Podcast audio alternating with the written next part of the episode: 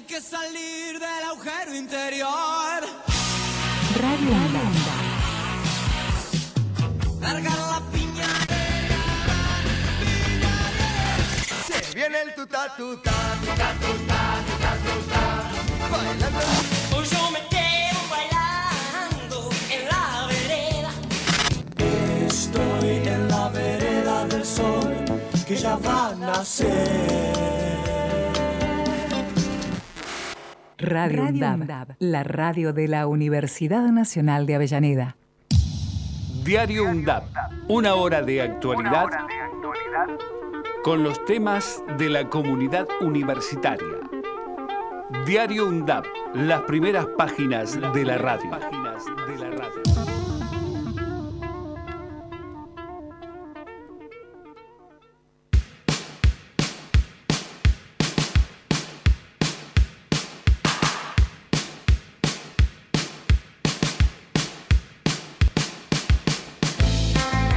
Hola, hola, hola, muy pero muy buenos días. Bienvenidos a esto que es Diario UNDAP. Hasta las 10 de la mañana estaremos con toda la actualidad y también con los temas que competen al mundo y a la comunidad universitaria. ¿eh? Bienvenidos a este miércoles 24 de agosto de 2022, mitad de la semana. Muchas cosas para compartir en la jornada de hoy. Comenzando así el día en Radio UNDAP con lo que tenés que saber, como por ejemplo, cómo está el tiempo en la ciudad de Avellaneda. Bueno, 13 grados 2 décimos, ¿eh? humedad 71%, el cielo está algo nublado, eh, tenés una presión de 1018 hectopascales 5 décimos, el viento del oeste a un kilómetro y la máxima pronosticada para esta jornada de miércoles estará alrededor de los 25 grados, ¿eh? un día prácticamente primaveral. Y bueno, vamos ya, si tenés que ir a la ciudad de Buenos Aires, cómo tenés que hacer con el recorrido, porque hoy miércoles 24 de agosto hay movilizaciones en la ciudad de Buenos Aires, pero tarde, ¿eh? sí, a las 10 17 y 30 horas recién va a haber una concentración en el Congreso Nacional por el Frente de Izquierda de los Trabajadores.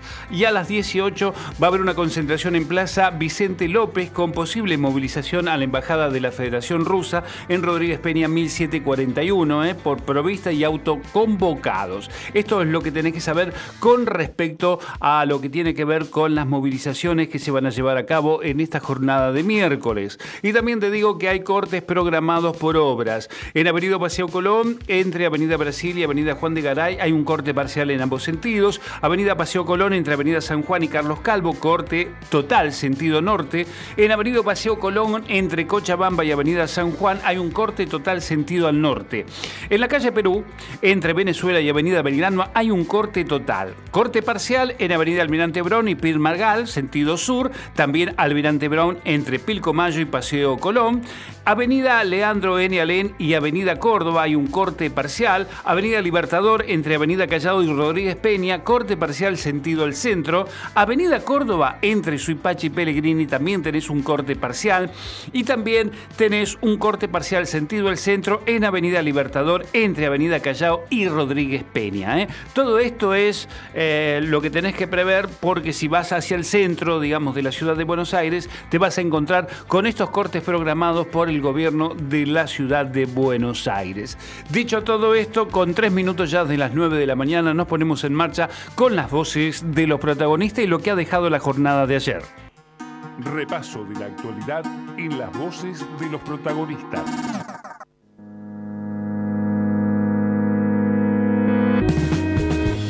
Y uno de los temas centrales tuvo que ver con Cristina Fernández de Kirchner, la vicepresidenta de la Nación. Dijo que el juicio Vialidad empezó con una ficción, con un guion malo y falso. Tras el pedido del fiscal Diego Luciani de 12 años de prisión para la vicepresidenta de la Nación y el rechazo del tribunal para ampliar su indagatoria, Cristina Fernández de Kirchner se expresó a través de sus redes sociales desde su despacho en el Congreso de la Nación y aseguró que le hubiese gustado hablar hoy ante el tribunal que la juzga en la causa denominada vialidad. No vienen por mí, vienen por ustedes, por los salarios, por los derechos, por los jubilados, por el endeudamiento, manifestó la vicepresidenta. De la misma manera que los fiscales pudieron leer su guion durante nueve jornadas, me hubiera gustado poder también eh, hablar frente al tribunal. La vicepresidenta mostró pruebas desde el inicio del juicio, comenzó con esta construcción de los precios y la obra no construida y empezó con esta ficción. Absolutamente nada de lo que dijeron fue probado, dijo. Empieza el juicio con esta ficción que relataron durante cinco días, durante cinco días, los fiscales, en lo cual yo estuve sentadita en Comodoro Pi, escuchando durante cinco días ese tipo de acusaciones que no eran acusaciones, eran una ficción, un guion, y bastante malo, por cierto, además de falso. También Fernández de Kirchner reveló los chats entre Nicolás Caputo y José López. La familiaridad entre ellos en los criterios de Luciani y Mola deberían ser un escándalo monumental. Eh, Para, pararon el ovillo porque aparecieron los macristas y no investigaron, declaró la funcionaria nacional y agregó, no investigaron porque no les convenía. Eran ellos los dueños de esos 9 millones de dólares de López. No tengo la mínima duda. No vienen por mí, vienen por ustedes, por los salarios, por los derechos de los jubilados, por el endeudamiento, concluyó su frase.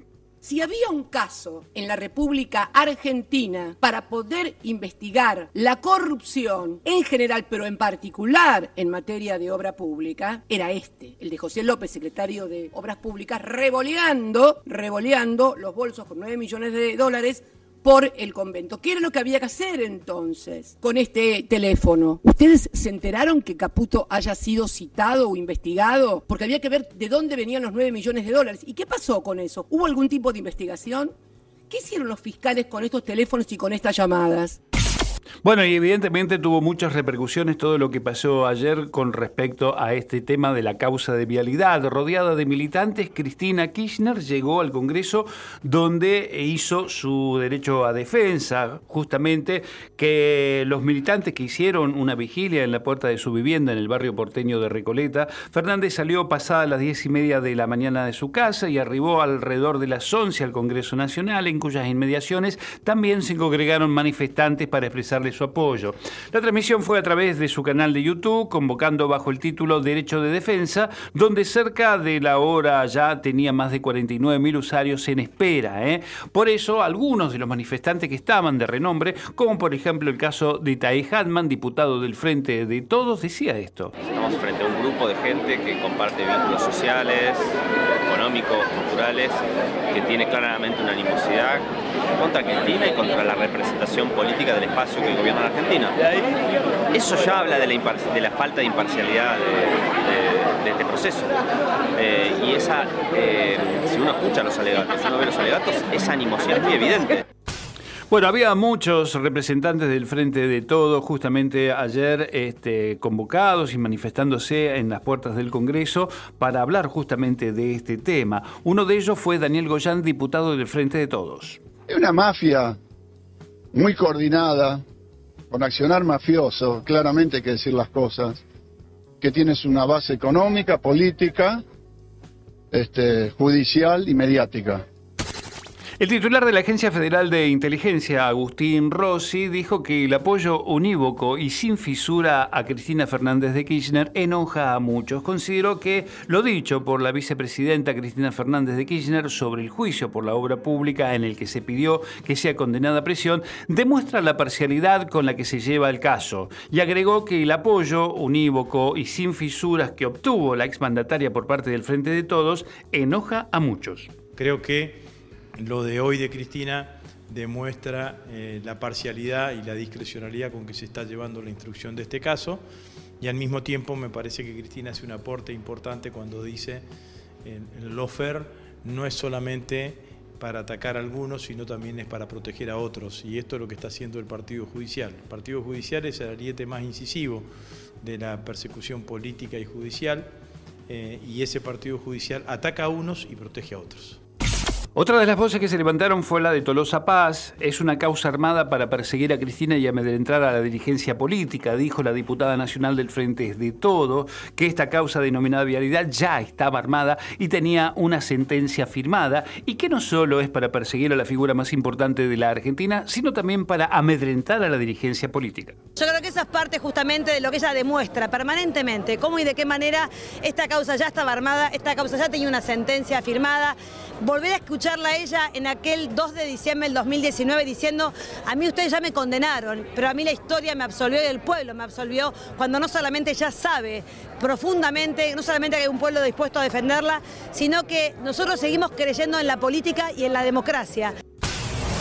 Pasamos ya a otro orden y tiene que ver con los gobernadores del Norte Grande que analizaron subsidios, energías limpias e inversiones. Justamente se reunieron ayer martes en la décima segunda asamblea del Consejo Regional de ese bloque regional en San Salvador de Jujuy, donde se pidió una diferenciación en la segmentación de los subsidios energéticos, especialmente en la electricidad para las provincias con mayor consumo en la época estival, y se evaluaron las posibilidades de nuevas inversiones y el avance del corredor norte bioceánico, entre otros puntos. Los mandatarios del noroeste argentino, el NEA, y del noroeste argentino NOA, estuvieron acompañados por el jefe de gabinete de ministro Juan Mansur, el ministro de Turismo de Deporte de la Nación Matías Lamens y la secretaria de Energía Nacional Flavia Rollón. Por eso, Jorge Capitanich, gobernador de la provincia de Chaco, decía esto. La agenda de gobernadores del Norte Grande eh, produce resultados muy importantes. Uno de los temas claves es el plan eh, de ejecución del desarrollo de energía solar o sistema fotovoltaico.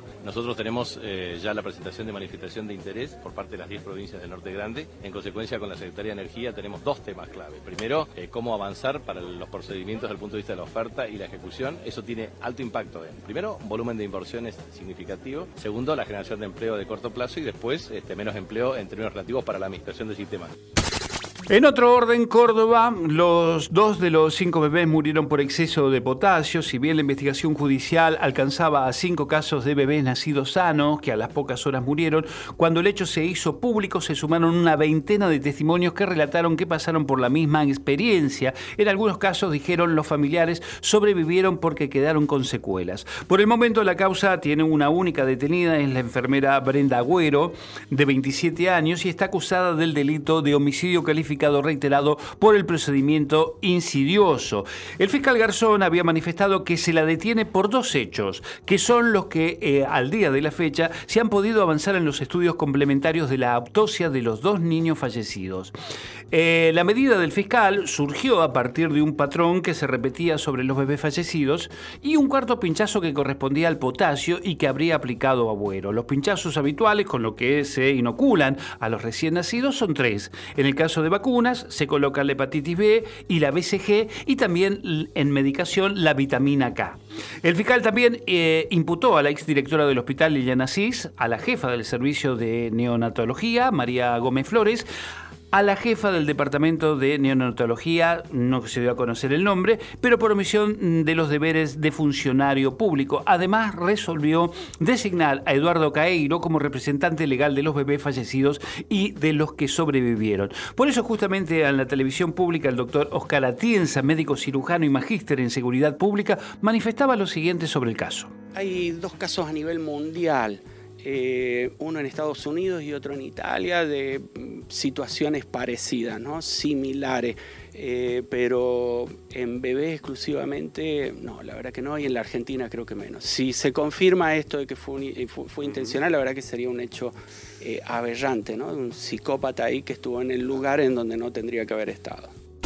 En el orden internacional hablamos de que colapsó la parte norte de los hilos del puerto de Beirut. Justamente los hilos de este puerto de Beirut que quedaron gravemente dañados por la devastadora explosión ocurrida en el año 2022 se desplomó en el día de ayer tras varios otros derrumbes de menor magnitud ocurridos desde julio pasado y en medio de advertencias de que la estructura se inclinaba demasiado para mantenerse en pie. Una enorme nube de humo se elevó tras la caída de las ocho torres de la estructura en construcción de casi 50 metros de altura y 50 años de antigüedad en la que se almacenaban granos y otros materiales a granel. Además de los daños por la mega explosión del año 2020, la estructura ha ido cayendo durante los últimos meses como consecuencias de las reiteradas llamadas producidas en su interior por la fermentación del grano acumulado. Justamente ayer se hizo una manifestación frente a las torres y Lina Boubes, activista, decía lo siguiente.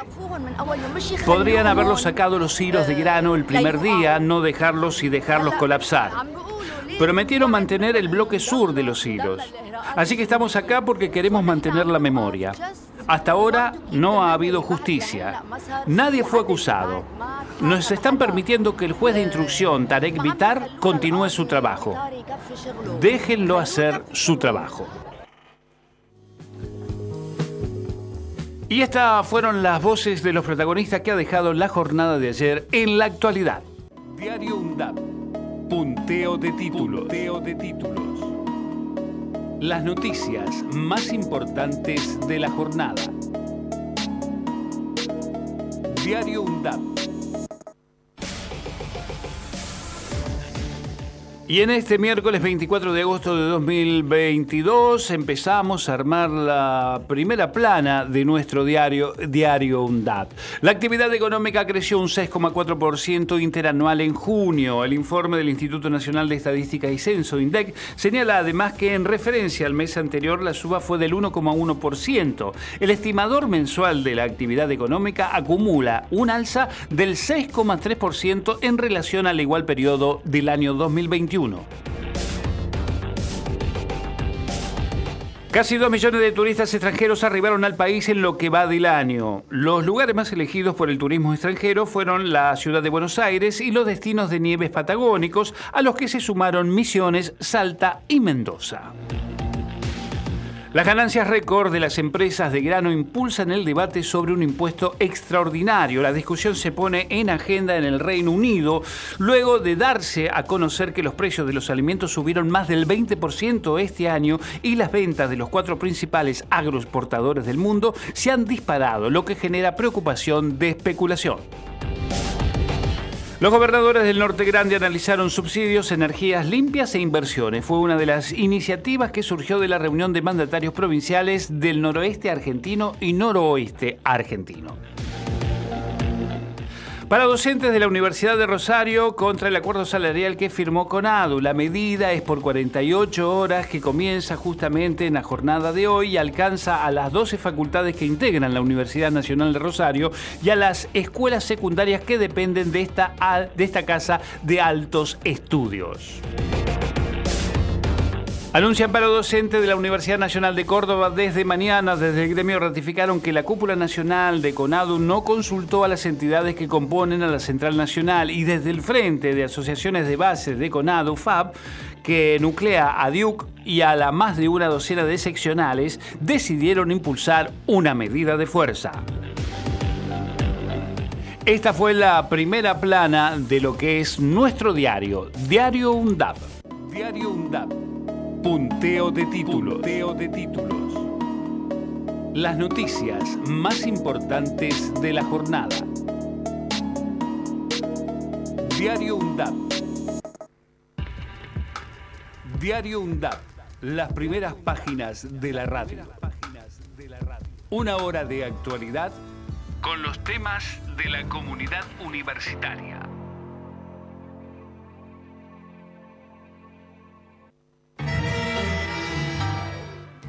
15 grados la temperatura en la ciudad de Buenos Aires, perdón, de Avellaneda, y la humedad es de 79%. El cielo está algo nublado y la máxima pronosticada para esta jornada 25 grados. La música la trae Goyeneche.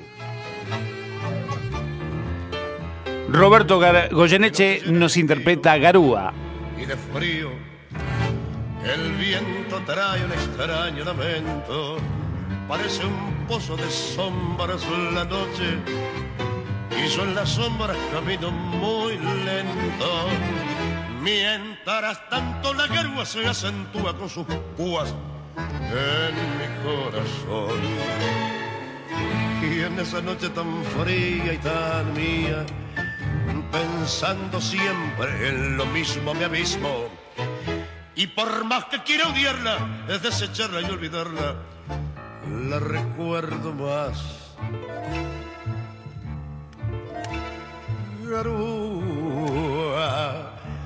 Solo y triste por la cera más de corazón traído, con tristeza de talvera, sintiendo tu hielo. Porque aquella con su olvido hoy abierta una gotera perdido como un duende que en las sombras más la busca y más la nombra garúa tristeza, hasta el cielo se ha puesto a llorar. Qué noche llena de hastío y de frío, hasta el botón serpiento de la esquina, sobre la calle la hilera de focos, ilustra el asfalto con luz mortecina. Y yo voy como un descarte, siempre, solo, siempre, aparte, esperándote. Las gotas caen en el charco de mi alma, hasta los huesos calados y helado. Y humillando este tormento todavía pasa el viento, empujándome. Garúa, solo y triste por la selva este corazón nacido con tristeza de tafera, sintiendo tu hielo. Porque aquella con su olvido hoy abierto una gotera. Perdido como un duende que en las sombras más la busca y más la nombra, eh, garúa de tristeza. Hasta el cielo se ha puesto a. Diario UNDAP, una hora de actualidad con los temas de la comunidad universitaria. Diario UNDAP, las primeras páginas de la radio.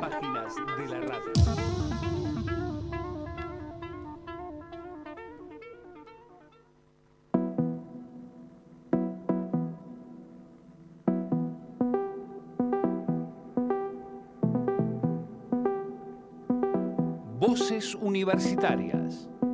Testimonios de los que hacen la UNDAP.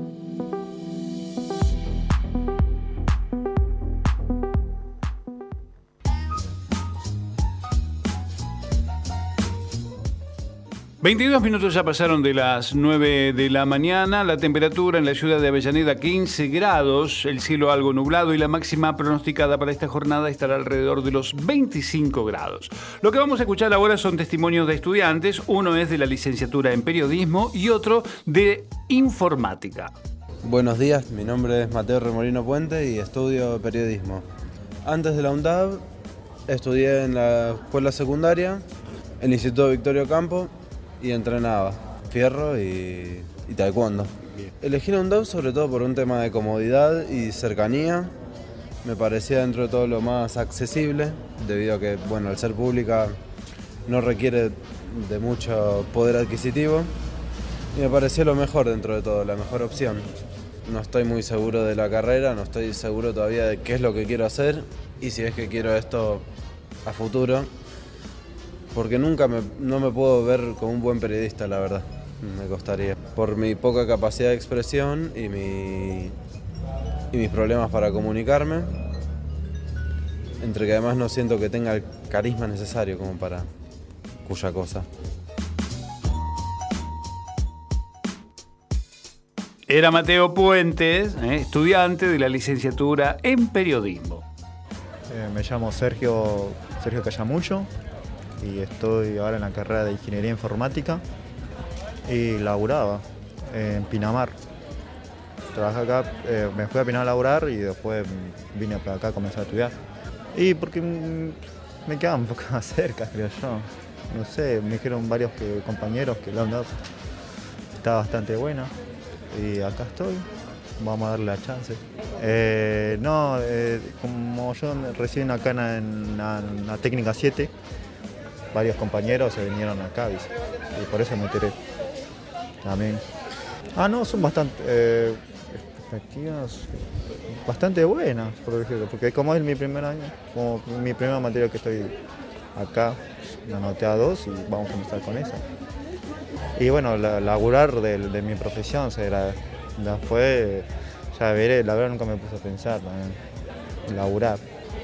Y básicamente programar, eh, la carrera que más me llama la atención, pero Era Sergio Callamullo, estudiantes de informática. Hacemos pie. Recorremos todos los paisajes de la ciudad de Avellaneda y los distintos escenarios barriales, con agenda propia. Hacemos pie, paisajes y escenarios, de lunes a viernes de 10 a 12 horas. Hacemos pie. Se va a caer. Se va a caer. Guía para identificar y accionar ante las violencias contra las mujeres y disidencias. Radio UNDAV, Universidad Nacional de Avellaneda. Micromachismos. Son acciones y gestos cotidianos naturalizados por la sociedad que buscan reforzar la superioridad del hombre sobre las mujeres y disidencias, atentando en diversos grados contra sus autonomías. Son prácticas muy sutiles que habitualmente pasan inadvertidas, que además cuando se denuncian son desacreditadas y se les resta importancia. Los efectos de los micromachismos repercuten en la salud mental de las mujeres y disidencias, debilitan su autoestima, la despojan de energía y de seguridad en sí mismas. Para atención, asesoramiento y contención en situaciones de violencias por motivos de género, llama al 144. No Tango Tan, un programa dedicado al tango y al carnaval. Un programa de, de música de por acá, música de nuestra pertenencia, el tango, el carnaval, el Río de la Plata, la Cuenca del Plata. No Tango Tan. Todos los miércoles de 13 a 14 horas le pone a rabal a tu mediodía por Radio UNDAB. Aruna. Asociación de Radiodifusoras Universitarias Nacionales Argentinas. Somos 63 radios en cada región del país. De este a oeste y de oeste a este. Somos radios universitarias. Somos plurales. De norte a sur y de sur a norte. Somos federales. Recorriendo todas las regiones. Somos Aruna. Todas las provincias. Comunicación Federal. Desde nuestras universidades. Somos Aruna. Asociación de Radiodifusoras Universitarias Nacionales Argentinas. Donde estés y cuando quieras, escucha Radio UNDAV. Baja la aplicación en tu celular. Búscanos en tu tienda de aplicaciones como Radio UNDAV y escucha nuestros contenidos. Baja la aplicación en tu, Baja celular. la aplicación en tu celular. Donde estés y cuando quieras, Radio UNDAV. Hacemos otra comunicación. Otra comunicación.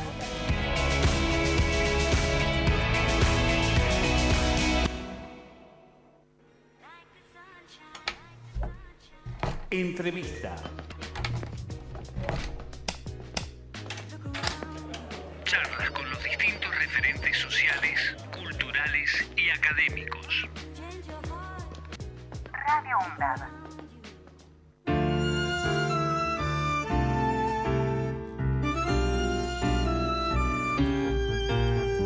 Tengo para darte besos de a montón en mí y ahora están con vos. Tengo para darme algo. 9 de la mañana, 28 minutos y como todos los días a la media hora de programa hacemos un respiro ¿eh? para hablar con los artistas, para hablar con la gente involucrada con el arte y este es el caso de una cantante y compositora, su nombre es Paula Dórdolo, que está por presentar su primer material discográfico y con ella vamos a charlar. La saludamos. Paula, muy buenos días, mi nombre es Axel Govendi, ¿cómo estás? Buen día, Axel, ¿cómo estás? Muy bien, muy bien. Bueno, eh, bienvenida a Diario UNDAB y además también este, a, esto de poder charlar un poquito acerca de, tu mundo, de tu música, de, de cómo llegás a, a precisamente a cantar y componer y llevar un material que no es nada fácil en estos tiempos, un material propio, este, con composiciones y con ejecuciones propias. Así que bueno, comencemos por el principio. ¿Cómo, cómo llegaste a la música? ¿Cómo fue? Mira, bueno, cuando siempre me gustó cantar, ¿viste? De- desde chica, eh, desde adolescente, digamos, y después estudié en Avellaneda, en la EMPA, eh, eh, en la Escuela de Música Popular, Sí. eh, y ahí me formé en la carrera de tango y me encontré más con el tango, porque, bueno, si bien siempre escuchaba tango, eh, bueno, la, la escuela te abre otras posibilidades también, ¿no? Con Claro. profes referentes del género también, ¿viste? Eh, ¿En tu casa entonces- se escuchaba mucho tango? Eh, Sí, eh, se escuchaba más en la casa de, de mis abuelos, ¿viste? Ajá. Yo tengo como ese recuerdo Claro. ahí de cuando era chica, Claro. ¿viste? De, de llegar y, y- estar escuchando. Mirá. Entonces siempre había como algo de mi infancia que tenía ahí un sonido, algo que me gustaba, Claro. pero bueno, después ya, mm, por supuesto que eh, cuando fui creciendo escuché otras cosas, ¿no? Que se escuchaban en el momento, rock. Lógicamente, lógicamente.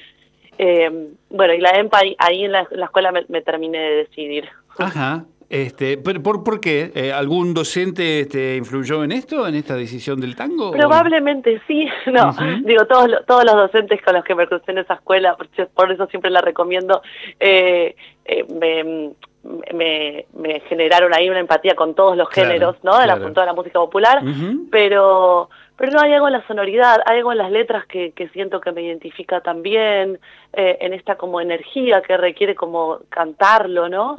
Eh, eh, es algo que me, me gusta mucho la, instrumentación del tango. Bien. Eh, Eh, ¿Y y cuál es, por ejemplo, que tenéis algún este, intérprete o autor favorito, digamos, o alguien que realmente te haya inspirado mucho en esto de la composición, en esto del- de, de la interpretación? Eh, bueno, a ver, si hablamos de, de interpretación, por ejemplo, actualmente a mí me encanta Lidia Borda, eh, pero bueno, si hablamos así de, de- del tango tradicional y de grandes íconos, bueno, Sí. Goyeneche, yo soy fan, por ejemplo, Ajá, claro. del, del, del fraseo, Mirá. que, que hace un rato lo estábamos escuchando. Sí, ¿no? exactamente, exactamente, así Sí. es. Hoy, hoy teníamos, hoy nos acompañaba este Roberto Goyeneche. Sí. Bien, y, y- y bueno, digamos, el, el tango como, como una opción para, para poder proyectarlo y componer tango, que no es nada fácil, ¿no?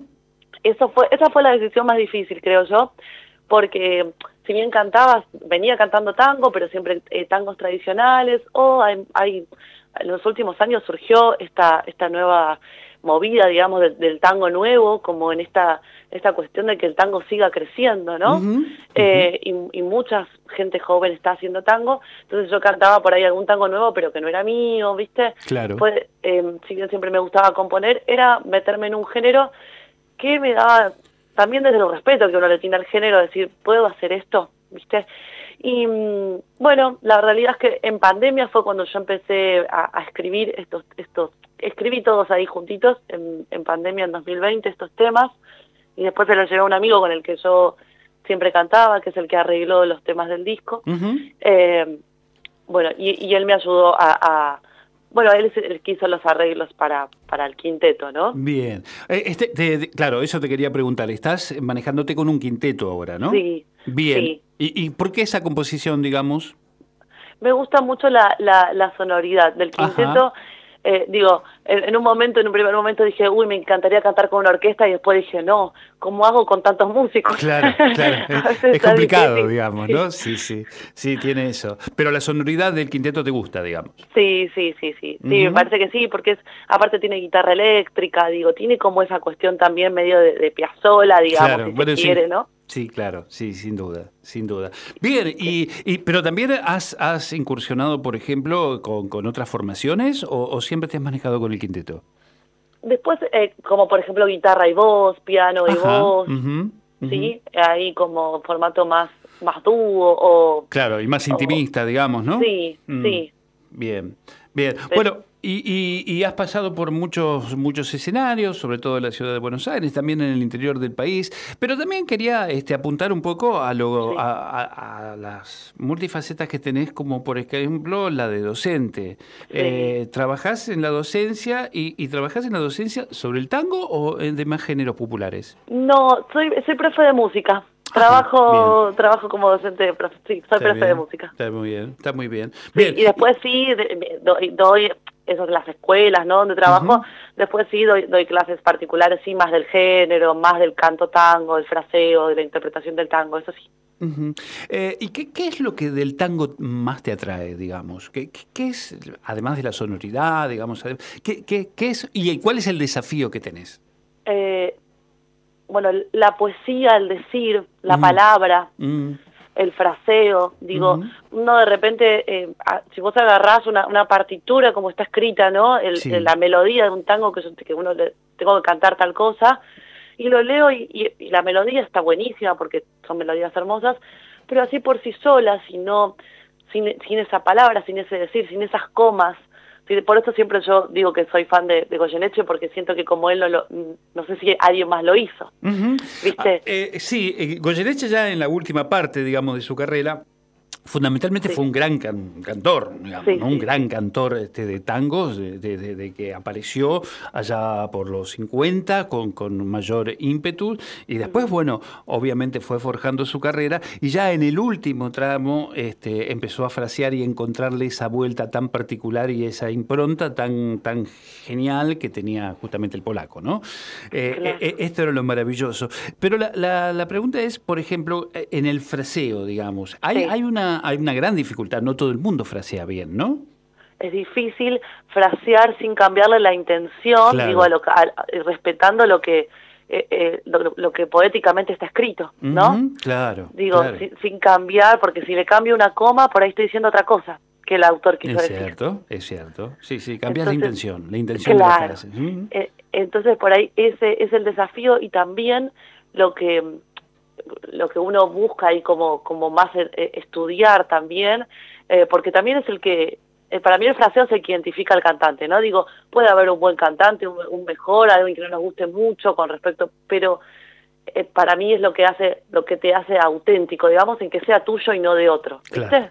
Ujú, Totalmente, totalmente. Estamos charlando con Paula Dórdolo, que es cantante, compositora, también docente, y que ahora está por presentar Catarsis, que es su primer material discográfico, es un EP, ¿no? Es un EP, este, Sí, el Paula? EP lo presentamos, e- este disco se presentó en mayo en realidad, pero Ah, lo seguimos presentando, sí, lo seguimos presentando durante el año y ahora que se viene el, el festival, de, el FACAF, el Festival de, Sí. de Tango Independiente en el CAF, eh, y ahí bueno, vamos a tener la oportunidad también de, de volver a presentarlo eh, en este fe- festival que, bueno, que junta un montón de, de grupos de, de, de bandas de tango nuevo, ¿viste? Sí, Está- es está bueno. cierto. Es en el Club Atlético Fernández Fierro, ahí en la, Sí. en la calle Sánchez de Bustamante al 700, en la ciudad autónoma de Buenos Aires. Es un, un- un espacio muy particular, ¿no? Sí, a mí me la gusta verdad mucho. que sí. ¿No? Eh, tiene una magia muy particular, sobre todo para, para, para grupos nobles, para, para intérpretes este, jóvenes que, que, bueno, hacen, hay una corriente de público muy, pero muy interesante, es absolutamente recomendable. ¿Cuándo, ¿cuándo comienza esto? Esto comienza el, el primero de septiembre, que es jueves, ese día está la inauguración. Nosotros tocamos el viernes 2. Eh, a nosotros nos en la misma fecha compartimos con Bombay Buenos Aires, con la Ajá. orquesta típica de Di Pascuale Sí. y con el trío Barbarie. Mirá. Y hay bandas durante todo septiembre, eh, el, el, el CAF va a estar dedicado a- al festival. Creo Bien. que son más de 60 bandas las que van a, van a Eh, pasar por el CAF. Sí, es 60 grande. bandas. Bueno, bienvenido sea. ¿eh? Bueno, háblame un poquito de Catarsis.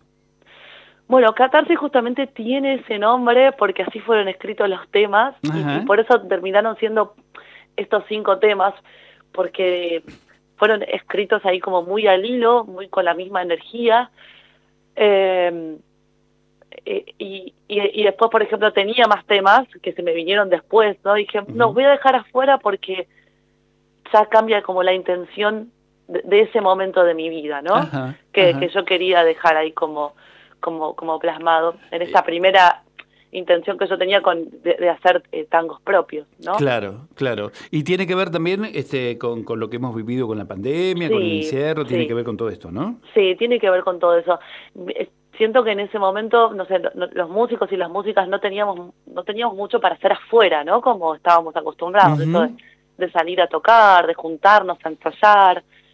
Eh, y bueno, en, en toda esa intimidad a, a veces nacen, ¿no? Como estas letras o estas est- estas cosas eh, impulsadas por el deseo de querer hacer también. Sí. Y, y a mí particularmente yo sentía como esa necesidad de contar y decir lo que me pasaba y lo, y lo que sentía. Por eso hay algunos temas como gótico, eh, mismo catarsis, que, que son temas que tienen ahí como una energía muy, muy rápida, muy, muy pesadita, digo, y una energía ahí media rápida, porque yo sentía, y creo que todos y todas un poco, como esa, esa sensación de, de caos alrededor, ¿no? Ujú, ujú, Es cierto. Eso es lo que traté de llevar. Eh, está muy bien y está bien plasmada en estos cinco temas que lleva este EP eh, y que se titula Catarsis y nos vamos a ir a despidiendo con, con- con- justamente con este tango. Pero quiero que me cuentes un poquito quién te acompaña en este trabajo. Sí, te cuento. Bueno, eh, el viernes 2 de septiembre me va a estar acompañando Germán Coppola, que es el pianista y el arreglador, Correcto. Leo Andersen en guitarra eléctrica, eh, Ezequiel Ward en bandoneón Mati D'Amico en contrabajo y Pedro Sotelo en violín. Es linda la formación, ¿eh? Sí, Es, es muy buena. sí aparte eh, los chicos son unos genios, así que estoy muy contenta. Es, es muy interesante esa, esa formación. Este, también tenés un violín ahí, ¿no? Este, Sí. Maravilloso, bien. Sí. Este, bárbaro. Y bueno, ¿qué se viene para, para el futuro, eh, Paula? Bueno, vamos a buscar, va, va a haber una fecha de, de- ya, ya estamos pensando un poco en el, en el fin de año que no está muy cerrado, pero increíblemente ya un poco se nos viene. Sí, sí, ya estamos. Eh, y bueno, la idea también es, es estar, este, estamos ahí pensando en, quiero grabar el, eh, eh, un video de Luna Roja. Ajá. que es el, Eh, es el primer eh, tema, ¿no? De, de Es- este EP. Sí, es, Bien. eh, es el primer tema y creo que también es el, es el, es el más tanguero, si se quiere. Ujú. Así que, bueno, Bien. esas ideas y también pensando ya como proyectando un poco el próximo año, con ganas de grabar cositas nuevas. Eso te Este, lo que queda también, ¿no? No me quiero, no me quiero adelantar. pero- No, no, pero digamos, el- el- eh, la, la idea y el proyecto es eso, eh, volver a grabar este, cosas nuevas este, y ya, y ya eh, eh, ponerlo en, en un material, este, sí. un, un material discográfico, digamos, ya Claro. directamente. De- por ejemplo, ahora en el CAF hacemos algunos temas que no están ahí, eh, que no están en, en, en el EP. Sí. Entonces, bueno, son, son todos temas que van quedando a, a grabar, ¿viste? Claro, Pero bueno, claro. también está bueno hacer como algo audiovisual.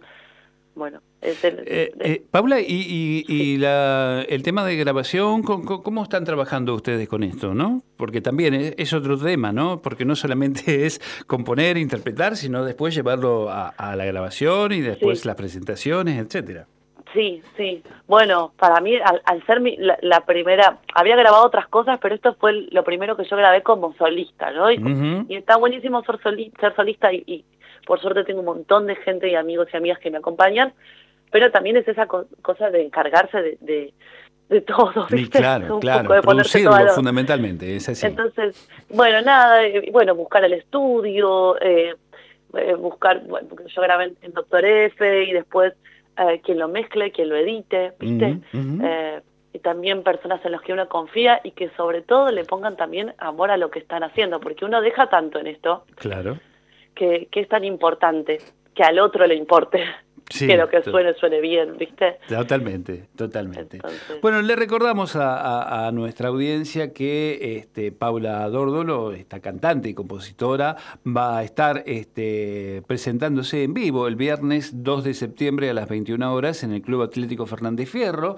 Esto es en Sánchez de Bustamante 772 de la Ciudad Autónoma de Buenos Aires, en el marco de FACAF, ¿no? Este festival de, de- de- de música de tango alternativo, lo podemos decir así, llamarlo. A mí ese término no, no me gusta mucho, pero bueno, eh, es más o menos lo que se dice. Lo cierto es que ahí van a estar presentes con este material titulado Catarsis y con ello nos vamos a ir despidiendo. Bueno. Paula, te agradezco mucho la charla, muchísimas gracias y mucha Gracias. suerte para lo que se viene. ¿eh? Gracias, Axel, y gracias a Ana Torrent que, que me acercó a la radio. ¿eh? Dale, perfecto. Bueno, un beso grande. ¿eh? Chao. Chao, chao.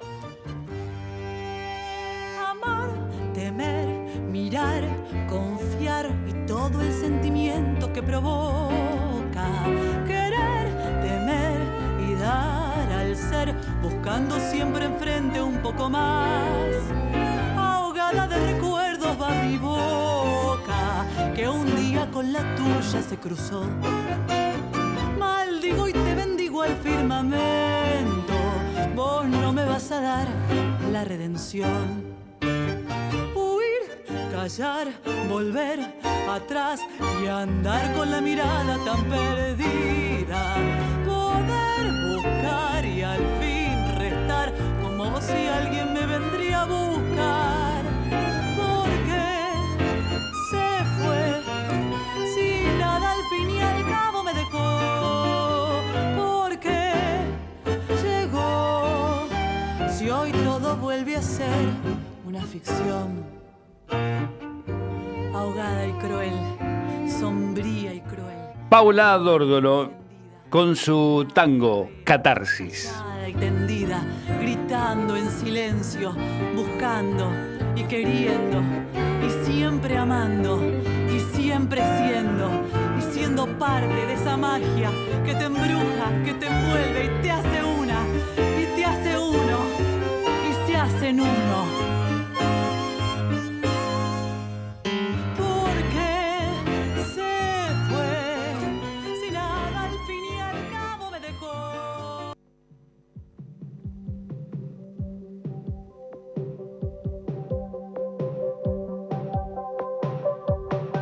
La universidad en la historia. ¿Cuándo y por qué se crearon las universidades nacionales? Historias de las universidades argentinas y su rol en nuestro desarrollo. Las universidades argentinas han pasado por transformaciones importantes. Conoce la historia. Hoy la historia de la Universidad Nacional del Oeste. Ubicada en la ciudad de San Antonio de Padua, es una ciudad ubicada en la zona oeste del Gran Buenos Aires que integra el partido de Merlo en la provincia de Buenos Aires. La idea de crear una universidad pública en el distrito de Merlo fue impulsada por el intendente Raúl Otache- Ot- Otaseche y por su esposa Mónica Arnaldi desde el año 1998. El 16 de marzo del año 2000, la entonces diputada nacional Mónica Arnaldi, que tuvo un mandato entre 1999 y 2003, presentó el proyecto de creación de la Universidad del Oeste, pero este no prosperó. El 17 de septiembre de 2007, el senador José Pampuro presentó el proyecto 2937-07 para la creación de esta universidad. Por ley 25 26.544 del 11 de noviembre de 2009 se crea la Universidad Nacional del Oeste. Por el decreto 900-2010 del 29 de junio de 2010 se designa al doctor Marcelo Raúl Ducros, presidente del Rotary Club de Merlo, como rector organizador de la Universidad Nacional del Oeste por un plazo de cuatro años. Las demás autoridades son el secretario de Asuntos Académicos, Martín Otaseche, que es el hijo del intendente, y también concejal del Frente para la Victoria, secretario de Extensión Universitaria, Adrián Auteda, secretario de Educación de la Municipalidad de Merlo y, y también el secretario de Asuntos Administrativos, el también concejal oficialista Atilio Tarnossi. En mayo de 2011 se decidió que el rectorado comenzase a funcionar en el edificio del viejo clubhouse del Ituzaingó Golf Club en la ciudad de San Antonio de Padua, de la calle Belgrano 6, 369, frente a la estación de San Antonio de Padua. El 16 de septiembre de 2011, en el 35 aniversario de la Noche de los Lápices, la presidenta de la Nación en aquel entonces, Cristina Fernández de Kirchner, inauguró oficialmente la Universidad Nacional del Oeste. Debido a la carencia de infraestructura edilicia, la universidad llegó a un acuerdo con la Orden Franciscana para que los alumnos de la universidad cursen sus estudios en las instalaciones del complejo monástico de la iglesia de San Antonio de Padua, ubicado en la avenida Centenario al 1300 de la ciudad de San Antonio de Padua. En octubre de 2013, la Asamblea de la Universidad Nacional votó al abogado Martín Otaseche, al ingeniero Daniel Blanco y como rector y vicerrector respectivamente. Y en mayo de 2016, luego de lo que el Consejo Superior denunciara al rector por graves irregularidades en la gestión, la Asamblea Universitaria le solicitó su renuncia. Al no hacerse efectiva, tres meses después, el sábado 13 de agosto, la Asamblea dispuso su remoción por 54 votos a 4. Quedó a cargo del rectorado el vicerrector ingeniero Daniel Blanco. La Universidad Nacional del Oeste termina entonces su proceso de normalización institucional y trabaja junto con los diferentes actores políticos y sociales para el bienestar de los estudiantes, a quienes considera los partícipes fundamentales de la institución. El Ministerio de Educación reconoció lo dispuesto por la Asamblea y firmó un acta avalando a las nuevas autoridades. Y el 13 de octubre de 2017, una nueva Asamblea Universitaria eligió al licenciado Roberto Jesús Gallo como rector, acompañado por el ingeniero Daniel José Blanco como vicerrector. Esta casa de altos estudios tiene carrera, tiene una oferta académica este, que compone de tecnicaturas como este, la Tecnicatura Universitaria en Administración, en Administración Pública, en Enfermería, y en analista de informática. También tiene carreras de grados como ingeniería química, licenciaturas en administración, en administración pública, en enfermería, en informática, en economía y también en administración de recursos humanos. Por supuesto, tiene un posgrado que es una maestría en gestión integral de residuos sólidos urbanos.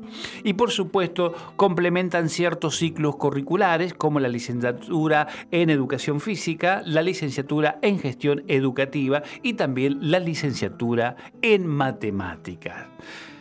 Este es un poco el raconto de una de las nuevas universidades que tiene nuestro territorio y que es la Universidad Nacional del Oeste.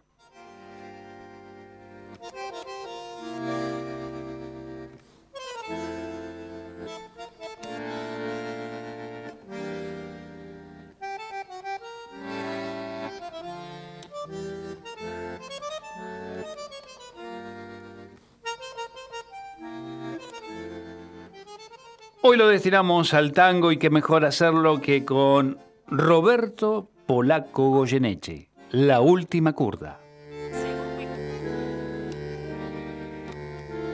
Lástima abandonar mi corazón. Tu ronca maldición maleva, tu lágrima de ron me lleva hacia el hondo bajo fondo donde el barro se subleva. Ya sé, no me digas tener razón. La vida es una herida absurda y es todo, todo tan fugaz que es una curda nada más. Mi confesión. Contame tu condena. Nueve minutos nos separan de las 10 de la mañana. Quédense en Radio Undab que ya llega Fernando Pearson con paisajes y escenarios hasta el mediodía. 15 grados la temperatura aquí en la ciudad de Avellaneda con el cielo algo nublado y la máxima pronosticada para esta jornada de día miércoles será alrededor de los 25 grados. Efemérides sonoras. Era el 17 de octubre de 1951. El Concord sigue con su gira sudamericana. 11, 10, 9, ignition sequence start. El básquetbol es campeón olímpico, grítelo en. Los sonidos que hicieron historia. Los sonidos que hicieron historia. Efemérides sonoras. Comenzamos nuestro recorrido como un 24 de agosto, pero de 1876 nace en Buenos Aires Florencio Bartolomé Parravicini Romero Casón, más conocido como Florencio Parravicini. Un, fue un actor, un comediante, un guionista eh, y también de cine y de teatro y, y tirador profesional argentino. eh. Fue uno de los artistas más polifacéticos y destacados de su generación. Movimiento en el personal. Bomba a ser tic 10 que valen por 30. Rápido, que estamos apurados. Revise las gomas. Enseguida, señor. Barragán, échale agua. Las gomas están bien. Un señor. 24 de agosto de 1899 nace Jorge Luis Borges, el mayor escritor de la lengua española en el siglo XX. Creció en su Buenos Aires natal y viajó con su familia a Ginebra, donde estudió el bachillerato. De vuelta en el país comenzó su carrera literaria. La obra central de Borges está compuesta por los cuentos de ficción y el Aleph, los ensayos de otras inquisiciones y un volumen que reúne poemas y relatos cortos como El Hacedor. Eh, también publicó libros de poemas, entre otros como Fervor de Buenos Aires, El Oro de los Tigres, La Cifra y Los Conjurados. Escribió, escribió con, en coautoría con Adolfo Bioy Casares libros como Seis Problemas para un Don Isidro Parodi y Crónicas del Busto Domecq. Fue furiosamente antiperonista, aplaudió los golpes de 1955 y 1976, pero repudió el terrorismo de Estado. Además, dio clase en la UBA, obtuvo el premio Cervantes en 1979 y murió en Ginebra un 14 de junio de 1986. Su natalicio se recuerda en el país como el Día del Lector. Poema conjetural. El doctor Francisco Laprida, asesinado el día 22 de septiembre de 1829 por los montoneros de Aldao, Un día como hoy, 24 de agosto, pero de 2011, muere a los 73 años el Chango Faría Gómez, uno de los renovadores del folclore argentino. Se llamaba Juan Enrique y se crió en San Isidro. Al despuntar los años 60 formó los Huancaguá, al que le siguieron grupo vocal argentino, músicos populares argentinos y por supuesto lo último, La Manija. Se exilió en España, fue director nacional de música entre 1989 y 1992 y de 2003 a 2007 ocupó una banca de legislador porteño por el peronismo.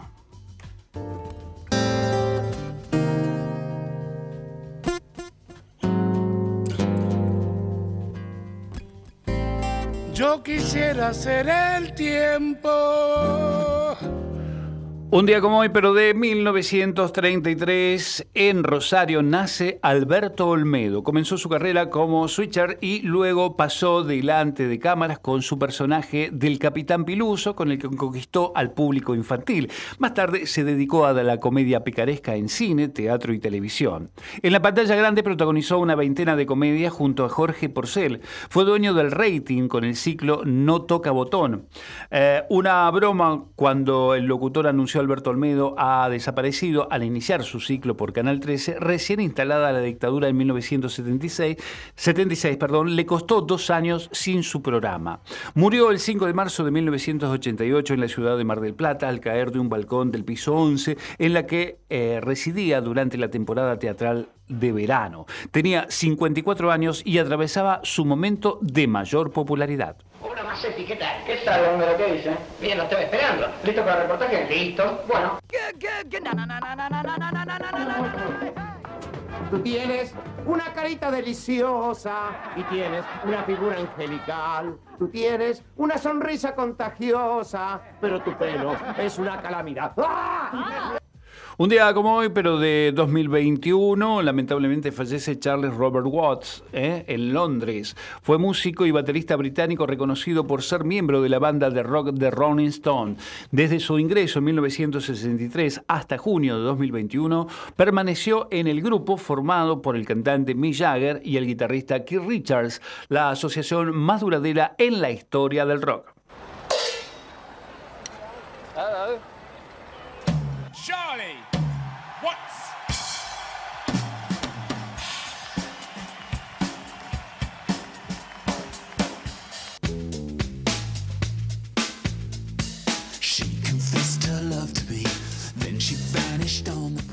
Estas fueron las voces que hicieron historia.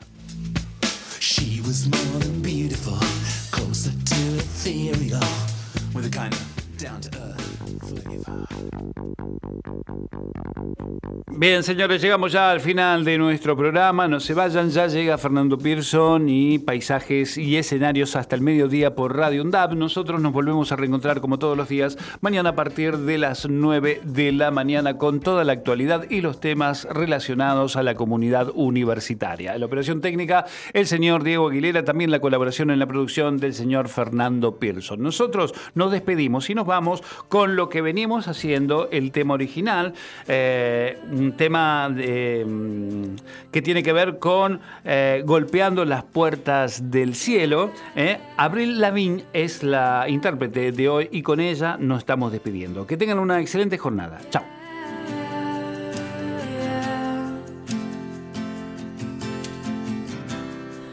take this badge off me. I can't use it anymore. It's getting dark, too dark to see. Feel I'm knocking on heaven's door. Knock, knock, knocking on heaven's door. Knock, knock, knocking on heaven's door. Knock, knock, knocking on heaven's door.